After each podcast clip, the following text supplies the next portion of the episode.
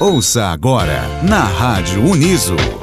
Uniso Economia. Olá, ouvintes da Rádio Uniso. Meu nome é Daniel Mateus, sou aluno do sexto período do curso de Ciências Econômicas aqui da Universidade de Sorocaba.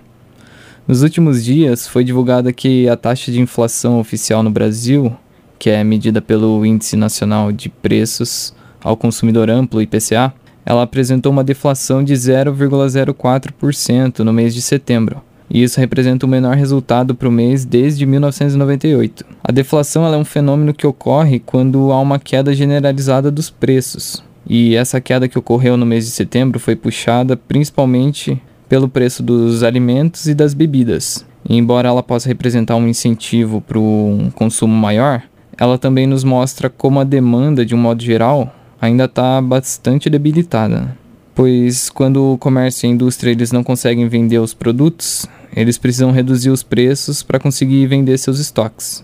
Nesse sentido, é importante alertar que uma deflação contínua e muito prolongada, ela pode ser um sintoma de uma economia fraca ou até mesmo em recessão.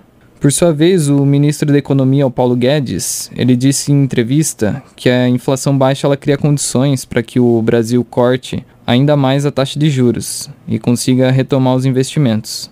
Para ele, a economia está voltando a crescer e com inflação baixa. Esperamos que essa expectativa se concretize, porém o cenário de curto prazo ela, ele ainda é de bastante cautela.